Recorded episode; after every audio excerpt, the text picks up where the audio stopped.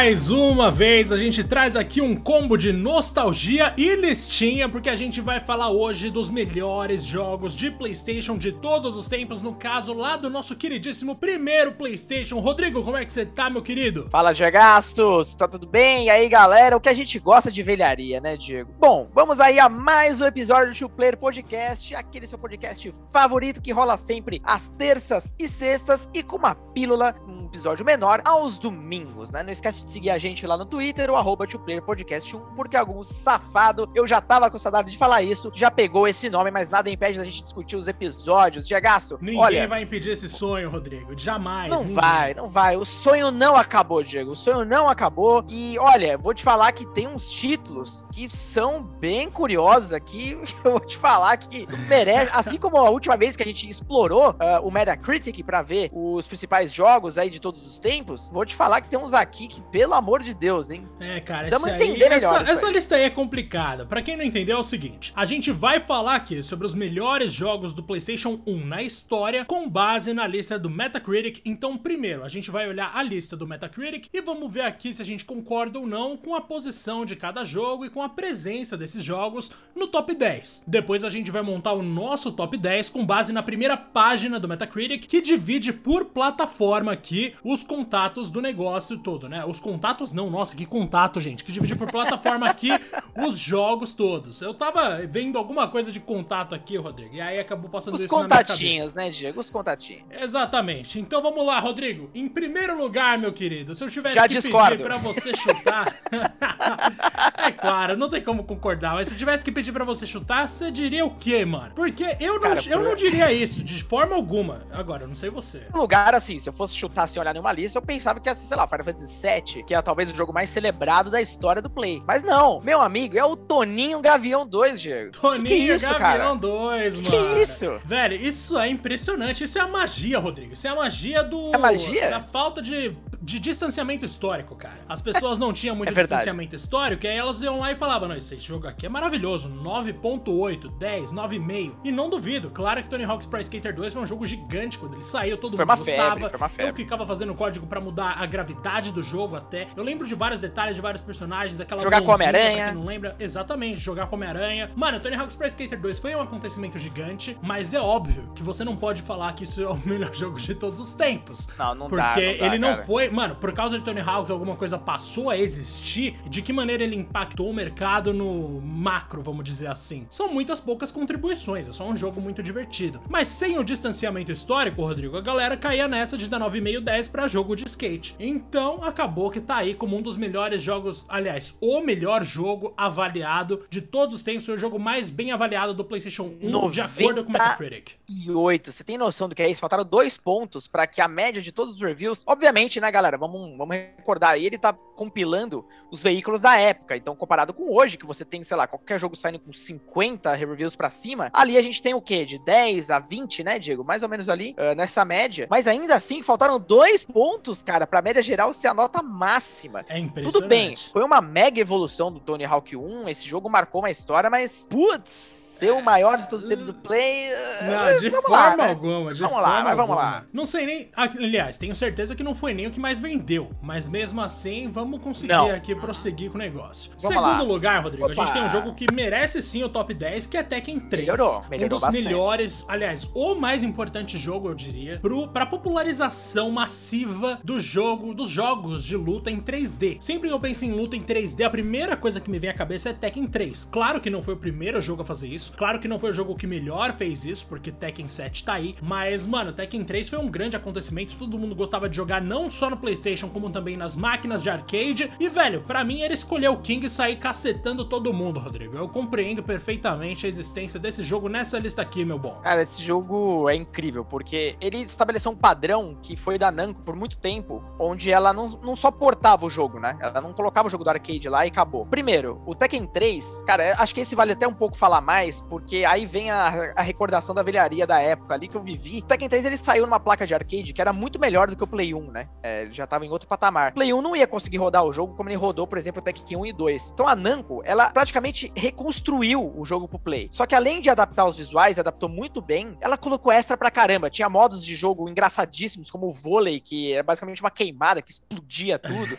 tinha personagens extras, tinha os finais em CG, tinha muita coisa. E o Tekken 3, é, Diego, se eu não tô falando memória, é o Tekken que tem aquele modo paralelo de beat'em up, não é? Você sai dando porrada na galera? Não, isso aí foi no Tekken 5 só, Depois... se eu não me engano. Eu posso estar errado, mas o Tekken 5 com certeza tinha. O 3 eu não tenho certeza. Quase certeza que ele tem, mas que seja. É, o lance é, foi um, uma conversão assim absurda. Aqui, achei. É no 3 mesmo. É o Caraca, Tekken Force. Mano, as ideias, não é, sabia não. É, era bem simples. Depois a, a Namco é, retrabalhou isso aí em outros títulos, mas foi no Tekken 3 que surgiu. Eu lembro, cara, eu joguei pra caramba isso aqui, era viciado.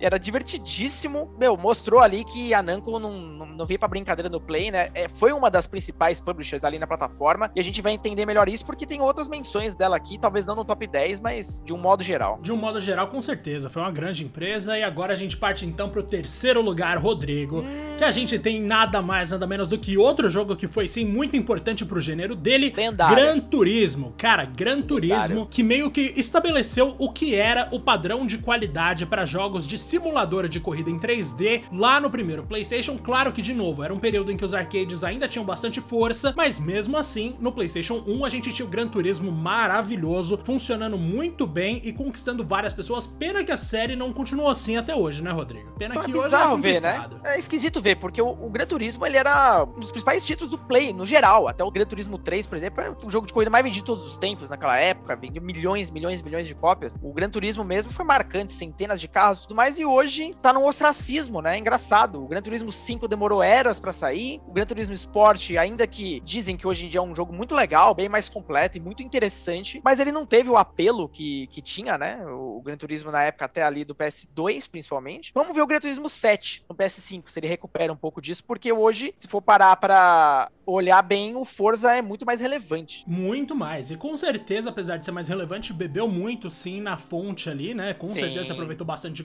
conceitos do Gran Turismo, mas não vamos negar que executa muito melhor o que se propõe a fazer. Ah, Diego, quem não gostava de tirar a carta de motorista, não é ah, verdade? Ah, isso aí é parte da vida de qualquer pessoa, mano. Isso aí é perfeito. É pra isso que a gente joga videogame, pra tirar carta, mano. E aí a gente passa então pro quarto lugar com 94 de nota de média de avaliação, Final Fantasy IX. Eu concordo plenamente que é o melhor Final Fantasy de todos os tempos, o Metacritic concorda que é o melhor Final Fantasy de todos os tempos, e o Rodrigo pode não concordar, mas, Rodrigo, é para você concordar que Final Fantasy IX é o melhor Final Fantasy de todos os tempos. Não Pô, ameaçada só com uma faquinha Ah, aqui com virtual. certeza, mano. Que isso, eu tenho que te ameaçar sempre. Mas, ó, a gente tem aqui não só um dos melhores elencos na história de Final Fantasy, com exceção do Amarant e da Kina, eu gosto de todo mundo de Final Fantasy IX. Uma história maravilhosa, cheia de filosofia, mas que começa com aquele tom lúdico de conto de fadas, uma coisa que parte da fantasia medieval clichê, com todas aquelas coisinhas bregas que a gente gosta, pessoas com cara de rato, pessoas com várias espécies diferentes animais antropomórficos por todos os lugares, muggles engraçados, grandes invocações e eventualmente um drama absurdo de uma princesa que se vira contra a mãe, que decidiu matar a própria filha porque ela queria ser rainha de tudo, e aí ela morre, a gente descobre que ela tava sendo manipulada além de tudo, a gente vai lá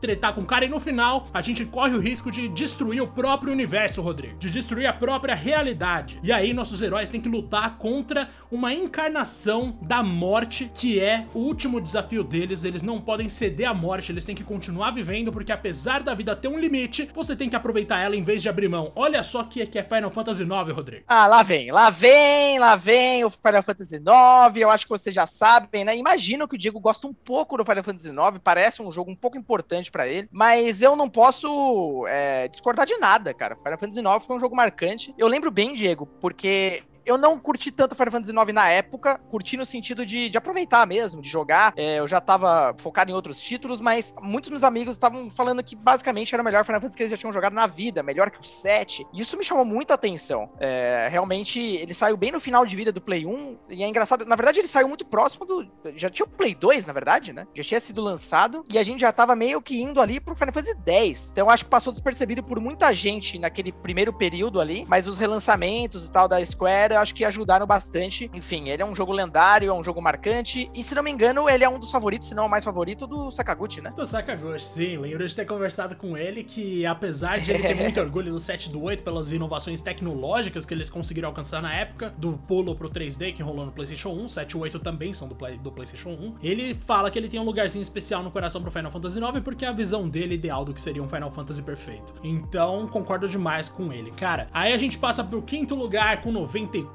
em média de avaliação, Chrono Cross. Mano, esse que é um dos jogos mais divisivos na história das franquias mais conhecidas do mundo. Chrono que na real nem conta com tantos jogos assim, mas o Cross já foi o bastante para todo mundo se matar e falar: "Mano, não, isso aqui é bom, isso aqui é ruim, você não sabe do que você tá falando e não sei o que". Cheio de problemas esse jogo, mas tá aqui como o quinto jogo mais bem avaliado do PlayStation 1, Rodrigo. Cara, é, é engraçado, né? Porque é o tipo de jogo que aparentemente foi sucesso com crítica, mas nem tanto com o público. Não vendeu tão bem. Uh, obviamente ele não tem um status que tem o Chrono Trigger, mas ele tem seus méritos. Eu acho um jogo muito bonito, um jogo muito gostoso de jogar, mas ele carrega um nome pesado, né, Diego? É engraçado, porque o cara decidiu fazer um, um jogo dentro do universo, mas que quando você joga realmente pouco tem a ver com o clássico do Super Nintendo. E depois disso ficam só as memórias, né? Porque o tal do. Como é que era o nome mesmo? Chrono. Qual que era o nome lendário Vixe. lá que o pessoal sempre fala que. Não vou Chrono Break. Chrono, Chrono Break. Break. Chrono Lembrei. Chrono Break. O famoso Chrono Break, que tem a marca lá que é Square, parece que brinca com esse nome. Eu acho que é tudo pra tirar sarro da nossa cara mesmo. É, acho que é só isso, né? Mano, acho que tem muita empresa que se diverte muito com isso, Rodrigo. Com tirar sarro da nossa cara. E agora, o que, que você acha que vem depois do top 5, mano? Se eu tivesse que falar pra você, Rodrigo, me fala aí. Qual é o sexto melhor jogo de PlayStation? Sem pensar duas vezes, você diria o quê? Sem ter acesso a essa lista maravilhosa aqui. Cara, o sexto lugar, para mim, já seria o primeiro. Mas a gente vai falar disso depois, né? Mas eu acho justo o grande Metal Gear Solid. É, eu não conseguiria chutar por posições, assim, cara. É muito difícil. Play 1 tem muito clássico, né, velho? Vamos combinar que, pelo amor de Deus, né? Um dos joguinhos mais vendidos de todos os tempos, onde nasceram séries que a gente chama até hoje, como o seu próprio Resident Evil, que a gente vai falar ainda.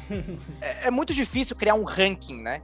Mas eu acho que o Metal Gear merecia estar muito mais, muito pra cima ali. Inclusive na frente de vários nomes que a gente já falou. Mas Cara, Metal Gear Solid primeiro, ele resgatou a série antiga ali da, da, da, Konami, do Kojima. Ele é uma revolução no quesito de uma experiência mais cinematográfica, né? Eu acho que a gente nunca tinha tido um jogo nesse patamar de, de brincadeira com ângulos de câmera, é, dramaticidade das cenas, uma Jamais. dublagem bem feita pra época, principalmente, sabe? Personagens marcantes, um gameplay diferenciado ali, com, com stealth muito bem trabalhado pros padrões da época. Então, não à toa, ele.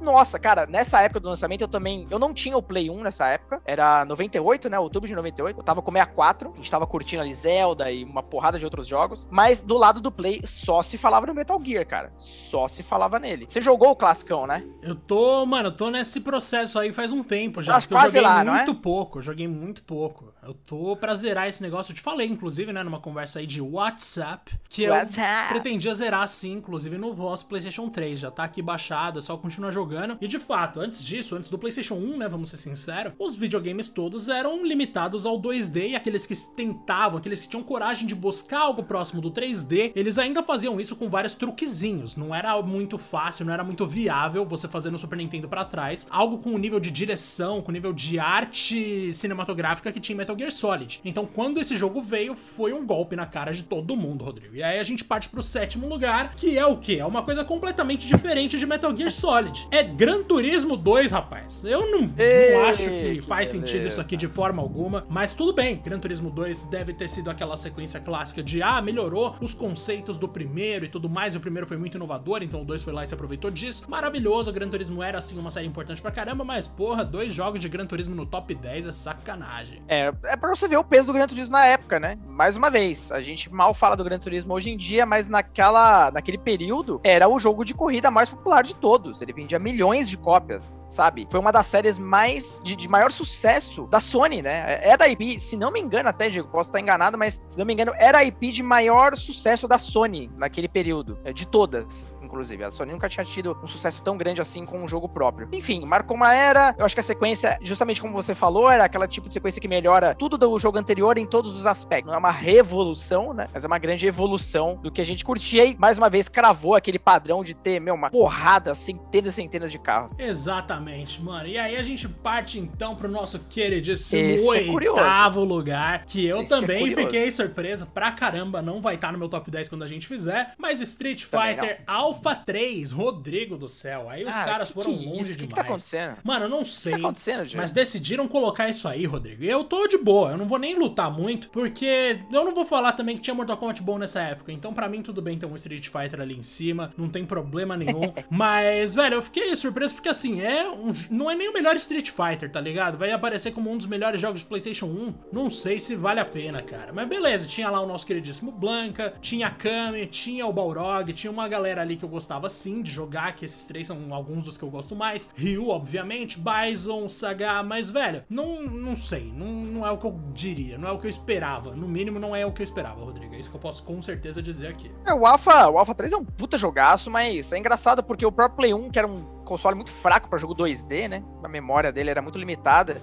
Nisso, por exemplo, o Saturn dava um banho. Teve o Alpha 3 do Dreamcast também, que aí também era outro nível. Mas é curioso ver esse jogo do Play 3. Ele saiu bem no finzinho de vida também do console, ali na era de, de pico antes do Play 2. Foi uma conversão muito boa, dadas as limitações do Play, tipo, muito boa mesmo. Mas me espanta, né? A posição dela aqui realmente versus o que a gente ainda vai falar. Nossa senhora, é, cara. Ainda mais quando a gente compara com o nono gente. lugar, né? Em nono lugar a gente tem Castlevania Symphony of the Night.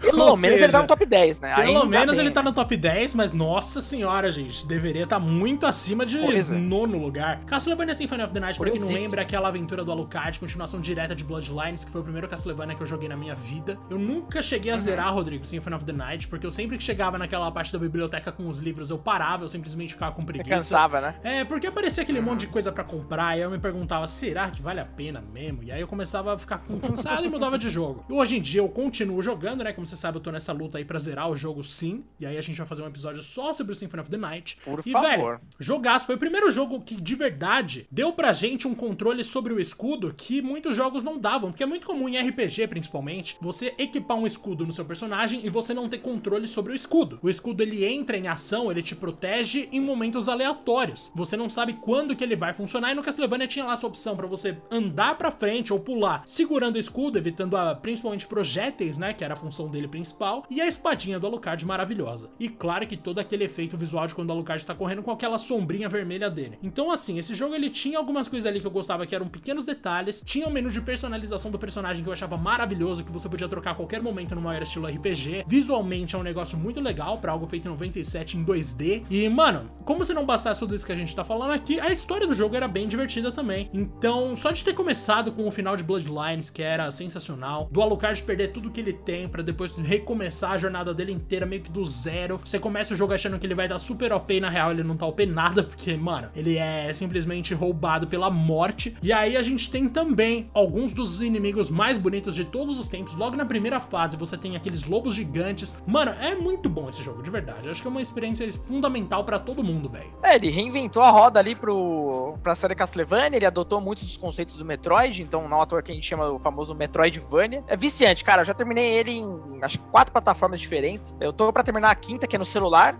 e como ele aceita controle, vira uma experiência de console mesmo. Eu, eu amo o formato desse jogo, eu amo muito o conceito do Metroidvania, sou viciadaço. Uma coisa interessante, né, eu tava vendo um vídeo sobre ele há pouco tempo atrás até, e o game, ele não foi um sucesso exatamente comercial, tá? Não é que ele deu prejuízo nem nada, mas ele não foi o hit que a Konami esperava. E só muitos anos depois que a Konami permitiu que o, que o Iga, né, que é o grande pai aí do, do Castlevania, de um modo todo, de, pelo menos desse, desse formato, ele pudesse revisitar esse estilo no Game Boy Advance. E aí vendeu um milhão de cópias. Foi a primeira vez que um jogo Castlevania vendeu essa, essa quantidade. E aí você teve aquela avalanche de jogos no estilo de Symphony of the Night. Mas é engraçado, né? Perceber que nessa época ele não foi tão apreciado assim. Talvez tenha um misto ali de, ah, 97 era a era dos jogos 3D, a galera tava na expectativa de ver talvez algo mais avançado, entre aspas, e no fim era um jogo 2D, como outros, né? Mas ele não é, pelo amor de Deus, joguem, é um jogo incrível, é uma aula de jogo 2D, é uma aula de game design, é uma aula de controles, né? Porque é uma delícia se controlar o Alucard. É, é um misto de RPG com comandos de jogos de luta para fazer magia, é, as batalhas contra chefes, enfim. Tudo isso colabora, para mim, pelo menos, pro melhor Castlevania já feito. E pensar que depois a Konami achou que deveria investir tudo no Castlevania do 64, que era jogo 3D, e pelo amor de Deus. Né? Konami, Konami! Konami sempre tomando decisões aí, no mínimo, não muito pertinentes. Aí pro décimo lugar aqui a gente tem Wipeout Excel, que eu já não tenho muito o que dizer, eu realmente nunca passei nem Também perto não. de jogar, Rodrigo, mas tá aqui no nosso top 10 e eventualmente não vai entrar no pessoal nosso de cada um aqui.